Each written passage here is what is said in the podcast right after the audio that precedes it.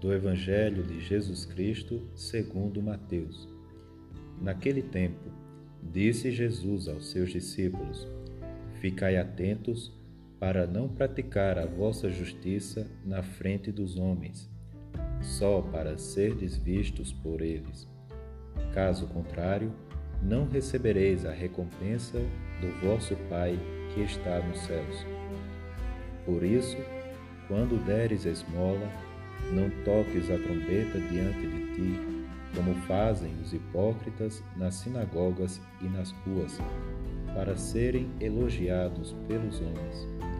Em verdade vos digo, eles já receberam a sua recompensa. Ao contrário, quando deres esmola, que a tua mão esquerda não saiba o que faz a tua mão direita, de modo que a tua esmola fique oculta, e o teu Pai, que vê o que está oculto, te dará a recompensa. Quando orardes, não sejais como os hipócritas, que gostam de rezar em pé nas sinagogas e nas esquinas das praças, para serem vistos pelos homens. Em verdade vos digo, eles já receberam a sua recompensa. Ao contrário, quando tu orares, entra no teu quarto, fecha a porta e reza ao teu Pai que está oculto.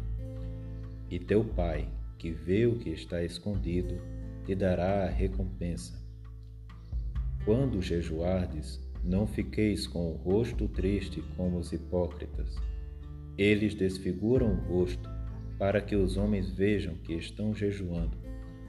Em verdade vos digo eles já receberam a sua recompensa. Tu, porém, quando jejuares, perfuma a cabeça e lava o rosto, para que os homens não vejam que estás jejuando, mas somente teu Pai, que está oculto.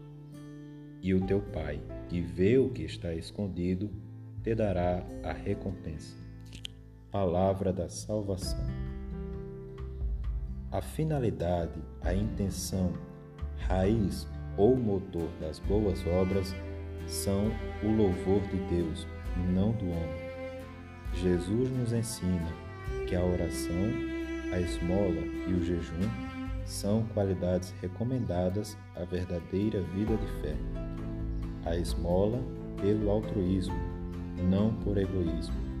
A oração sendo, em particular, não é espetáculo, mas sim conversa íntima com Deus no nosso interior e em toda parte. O jejum não por uma mera penitência, mas que é o abrir-se ao verdadeiro alimento que é a palavra de Deus.